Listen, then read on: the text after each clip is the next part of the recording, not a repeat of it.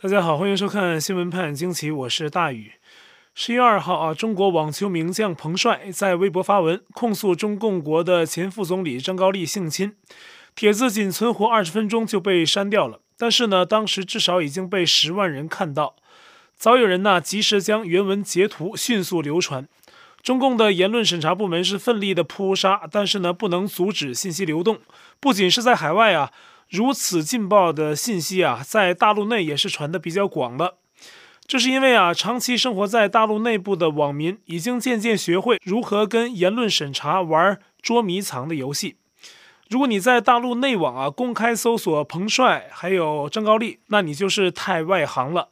现在呢，根本搜不到任何相关的信息啊。彭帅本人的超话也在第一时间被禁，网球这项运动的超话都一度被禁止。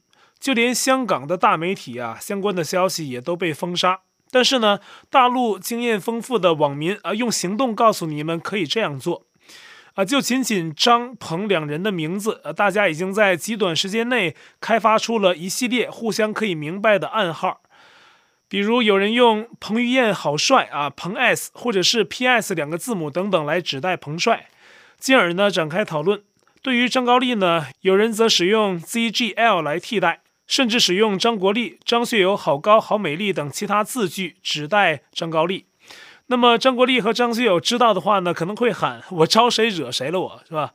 但是呢，因为这件事影响非常大啊，非常非常的有辱党和国家领导人的所谓形象。那微博似乎呢动用了手动人工删除功能，就连这些代号啊，过不久也都纷纷阵亡。但是呢，这也挡不住网友强大的好奇心啊！有人用中英混搭的所谓“晶晶体”继续在大陆豆瓣网上发问，说呀：“Today a big 瓜 let me 意识到普通 people 的悲惨。”意思就是呢，今天一个大八卦让我意识到普通人命运的悲惨。回复这则留言的网友呢，也都很在行。有人说啊，I see hope her 平安；有人说 her W B I D know 了。就是说，彭帅的微博没了，但应该指的是彭帅的那则爆料贴文。截至今年成稿啊，我查了一下，彭帅的微博还在。倒是大陆有一家叫 FX 幺六八财经的网站，大胆的在十一月三号上午发布了一篇题为《中国女网冠军彭帅公开披露曾遭前中国国务院副总理张高丽性侵》，微博被禁言封杀，并且登出了已经被微博删掉的举报信全文。很快。这家媒体整个的网站都被封杀，在谷歌上搜索呀，点进去之后啊，是不可见的警告，什么都没有啊。这是大陆的媒体，来自韩国友人的东西呢，也有躺枪的，比如一个名为《总理和我》的韩国电视剧就被多个大陆的影片平台紧急封锁，无法按期播出。对于中共当局这种过激反应，外界普遍评价是呢，本来彭帅个人发文并无多方消息佐证，但中共封杀言论的做法呢，反倒坐实了张高丽的丑闻。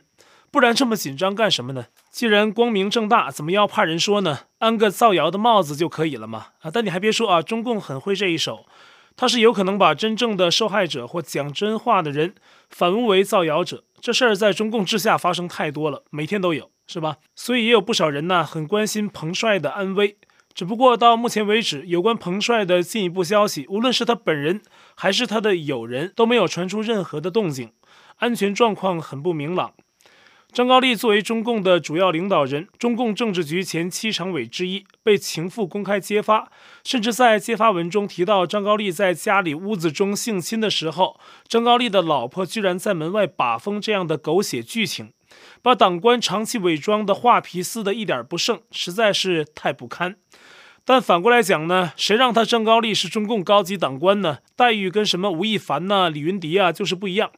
吴亦凡吸毒强奸被警察上门抓捕，李云迪偷偷摸摸跑到了北京居民区开房嫖娼，被整天在大街上盯梢的朝阳大妈看到举报，两人以及更多所谓不良艺人随即身败名裂。可是呢，张副总理被性侵受害者亲身举报，而且这还不是一般的人物，绝非是吴亦凡和李云迪寻花问柳那般无名无姓。这可是中国网坛的知名球手，在国际上也算是小有名气了。特别是啊，跟台湾好手谢淑薇曾常年搭档，台湾朋友啊都对他有一些印象啊。是这样一个称得上是社会名流的人，突然站出来举报中共的前副总理。这要是放在美国或别的民主国家，那媒体立即炒开，然后呢，当时的政客不是引咎辞职，要么就是得下狱啊。特别是近些年，西方兴起了 Me Too 运动，鼓励人们大胆揭发性侵，揭示自己受害人的身份。前些日子啊，前纽约州长库莫不就是这么下去的吗？他在官场啊，已经到了没人再愿意跟他工作的程度，想赖着不走也不行，不得不下台。可是呢，到了中共国，这故事就不一样了。身居高位的张高丽啊，完全藐视吴亦凡、李云迪案例的存在，大大摆出了一副“我是党官，我怕谁”的样子。当党内有人敢质问他的时候，如果看上去蔫巴巴的张高丽胆子够大，可以反问。老刘啊，你和那个谁谁谁的事儿，别以为我不知道。或者说啊，老曾，不要说你没干过这些事儿。啊，老姜他敢不敢说，咱们就不知道了。那是他黑帮的帮主，情妇数字多的呀，那是谜一般的存在。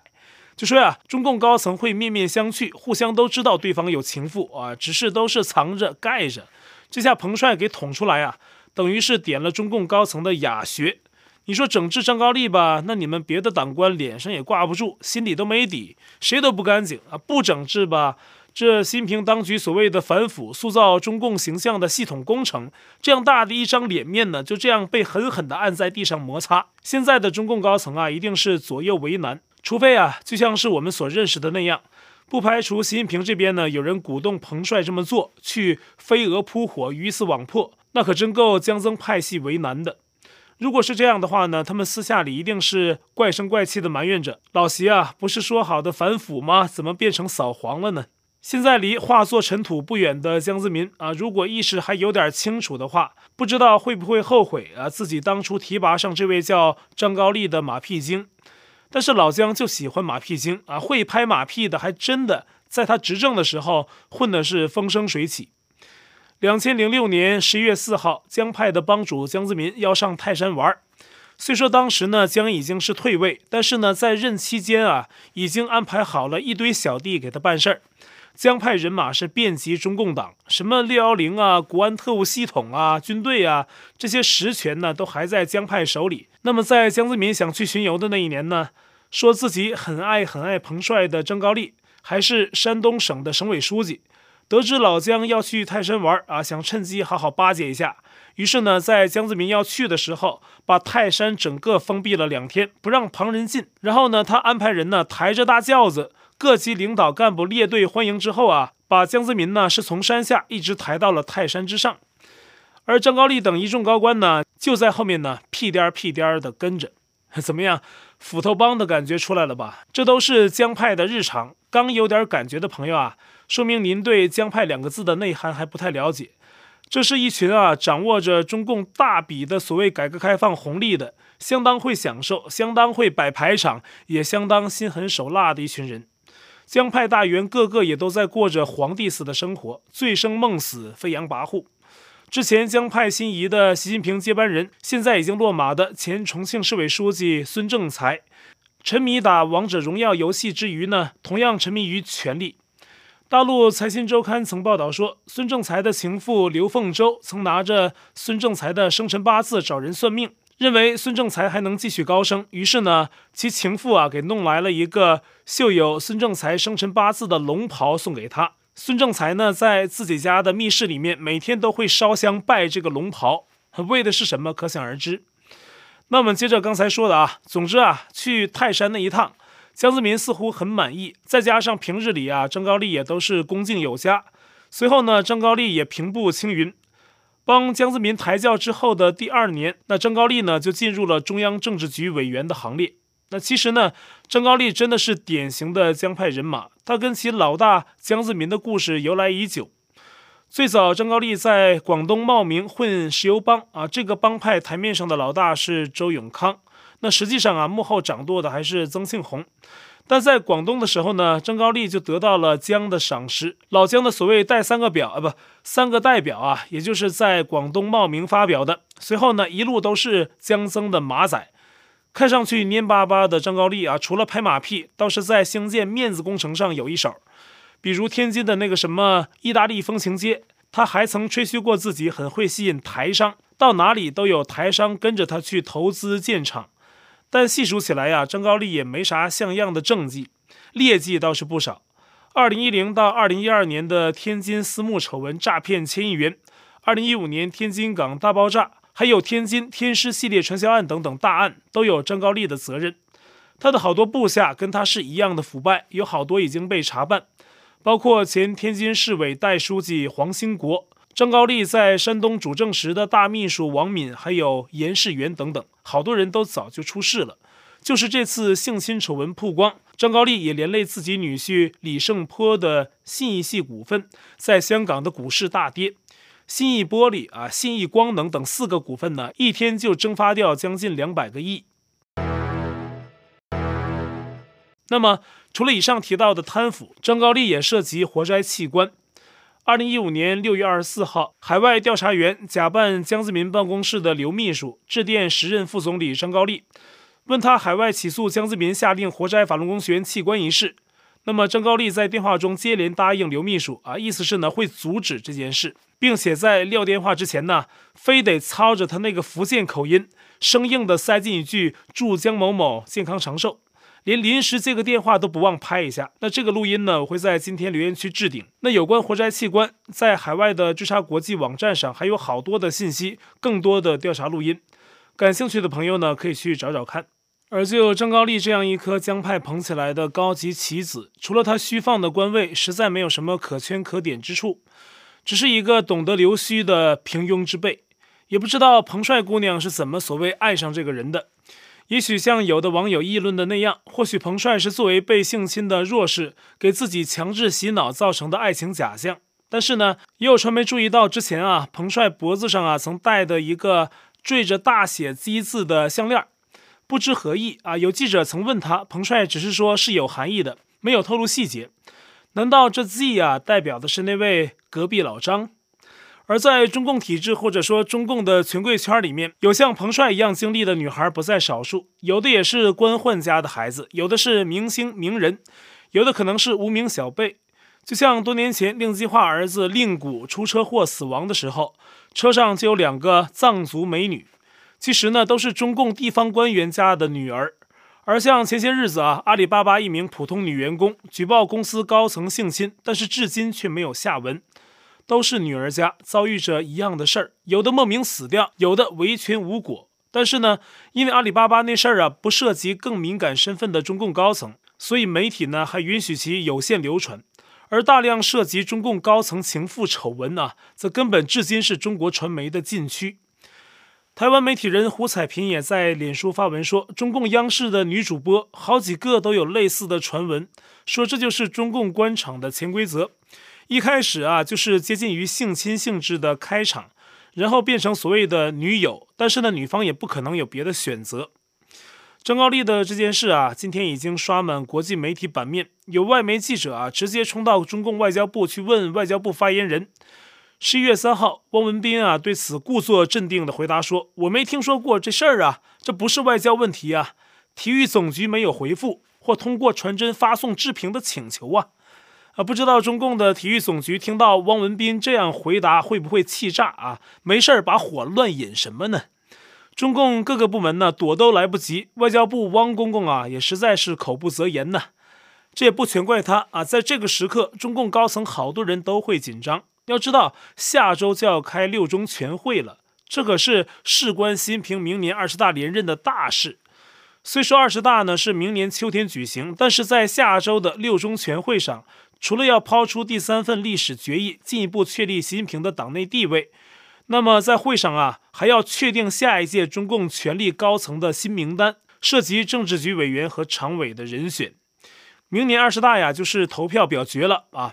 所以呢，六中全会之前真的是啊，每一天都是敏感日。而张高丽呢，是典型的江派人马，此事显然对江派更加不利。法国广播电台曾发表文章评论说，习近平之所以很久都不敢出国，就是因为党内斗争现在太激烈，怕出国后生变。当年呢，前苏联的总书记赫鲁晓夫在一九六四年十月去黑海度假，结果呢，在莫斯科，他自己的亲信勃列日涅夫居然发动了政变。赫鲁晓夫度假结束后直接丢官，提前退位。可能想到这些先例啊，习近平也是怕得很，不敢这个时候出国。而除了内斗，习近平当局目前的事儿呢，可能真的不少，要应对的问题很多。首先就是中共中办直接下发通知，要全民节食。商务部呢，要中国家庭储备生活必需品，以备必要时使用。中国一些地方呢，已经出现了物资抢购潮，比如江苏常州，十一月三号，当地好多大超市的米面、青菜等食品被市民一抢而空。中共的这种措施呢，一来可能是应对冬季潜在的疫情风险，为大规模封城做准备。现在大陆疫情已经又在蔓延之中。十一月二号，从北到南，至少十一个省市通报了新的疫情，其中包括北京。那么黑龙江省黑河市新增最多，单日达到了三十五例，当地五十一个居民小区被封锁。而在国土之南的云南省边陲城市瑞丽啊，封城已经超过了七个月，当地百姓不堪重负。十一月二号下午。瑞丽屯红村寨呢，有几十人上街游行抗议，大喊需要补助、需要支援。在整个封锁期间呢，当地村民说自己都没有任何收入，家里孩子去外地上学还要自己支付大笔的隔离费用，苦不堪言。这是疫情方面的情况。而中共号召人民囤粮囤物的第二个目的，就是应对突发状况。昨天节目呢，我们也有提到过，不少人由此议论到战争。我今天还看到呢，有大陆网友的一个讨论很有意思。他说呀，得出去买点生活必需品，储备物资。说可能啊，中共要打台湾。他家小孩就问：那打台湾不是该台湾囤粮囤物资吗？怎么是大陆囤粮囤物资呢？小孩的清脆声响啊，在这位网友的脑海里回荡许久。他没法回答，只能在帖子里发出天问：这得是多么没自信赢啊，才要自己先囤粮囤物呢？中共现在因为各种因素叠加，比起以前呢，那是非常缺钱缺物的时候，而很多党官或者是依附权贵的富豪手里还有大笔的钱财，于是呢，习近平当局提出所谓共同富裕，从一些富豪下手宰肥猪度日，但这是解决问题之途吗？那当然不是，这只是中共土匪手段的延续。在品聪网站上啊，有一篇文章最近流传很广。是一位自称搞专业投资的人，总结了过去二十多年中国经济的本质。首先是出口赚外汇啊，然后通过央行、商行以信贷模式啊释放给房地产业，因为建商要借钱盖房，居民要借钱买房，所以呢，这就让房地产业变成一个天然的印钞机，渐渐出现了房产的泡沫。而二零一三年的钱荒就是危机的黄灯，但是没能解决。中共希望以低端制造业向中端制造业，比如电动车、新能源行业的转型来抵消这个泡沫，但是呢，也以失败告终。而中国的房地产业，看看居民的负债率才达到百分之六十五，而欧美呢，曾达到了百分之七十到八十才出现危机，所以呢，好像还有空间。但这样想就错了，因为中国呢，既没有欧美日那种健全的社会福利体系，贫富差距也是相当大。百分之六十五的居民负债率对中国来说已经是非常高，而且呢，中国人口的老龄化危机也正以高速袭来，等待中国经济的将是什么后果？细思极恐。那作者说呀，自己认识的几十上百亿身家的富豪，要么已经带着一家老小跑路，要么就是准备好外逃。就像北京字节跳动传出新消息，说其创办人张一鸣早已在今年五月就卸任了 CEO，就可能有自己的盘算在里面。而上述文章的作者也提到，不排除中共在接下去几年的危机中走上打台湾的穷兵黩武之路。美国华府一家智库十一月二号在美国国家利益杂志发文说，外界除了关注台湾本岛，也应关注台湾的离岛，而北京呢可能会先攻击台湾东沙岛。对于东沙岛一地的成败，也许美国缺少足够理由去发兵参与。就算想发兵参与，美国当局呢要是担心战事扩大，可能也会束手束脚。所以啊，这家智库提醒啊，中共总喊武统，似乎想做点什么。那么东沙岛是要防范的。十月一号，美军与日本海军在南海进行联合作战演习，包括重大伤亡的演习训练。而美国五角大楼也在近日提出警告，说中共加速生产核弹头，到二零二七年会达到七百枚，二零三零年可能达到一千枚，再次令国际紧张关注这种事态。而目前呢，中共有大约四百多枚核弹头，美国是三千七百五十枚，其中只有一千三百八十九枚是部署好了的。那与此同时呢，台湾正加强后备军人的训练，新制训练呢会从现在的五天增加到十四天。其中战斗和射击训练呢是主要加强的内容。而欧盟代表团呢也在十一月三号抵达台湾啊，这是欧盟的官方代表团首次去台湾，将会见蔡英文。美国的拜登呢，则对中共武统台湾的恐吓说啊，自己不担心美国跟中共发生武装冲突，认为呢会有竞争，但不会演变成冲突。这是拜登的说法。而拜登和民主党啊，目前在美国境况也不佳，在刚刚结束的美国地方选举中，共和党捷报频传，那么民主党呢，长期把守的弗吉尼亚州也换上了新的共和党州长，叫杨金，跟川普一样啊，都是政治素人，还都是亿万富翁。靠反对强制疫苗、争取郊区居民、反对学校左派的种族主义教育等等，成功逆袭上位，引起民主党的惊呼。这也是明年中期选举的一种预兆。而在波士顿呢，则是两百年来呢首次出现一位女市长，叫吴米，还是一位台裔。但是呢，对于她的政治立场，在美国华人里面还存在争论。好，我在 Telegram 上面的官方公告群是 t.me 斜线大于 news，观众讨论群是 t.me 斜线 xwpajq 下划线 us，节目信箱是 xwpajq@gmail.com，还有我的会员网站网址是大于 us.com，也欢迎您订阅本频道并点击小铃铛获得节目发布通知。那感谢您的收看，我们下期再会。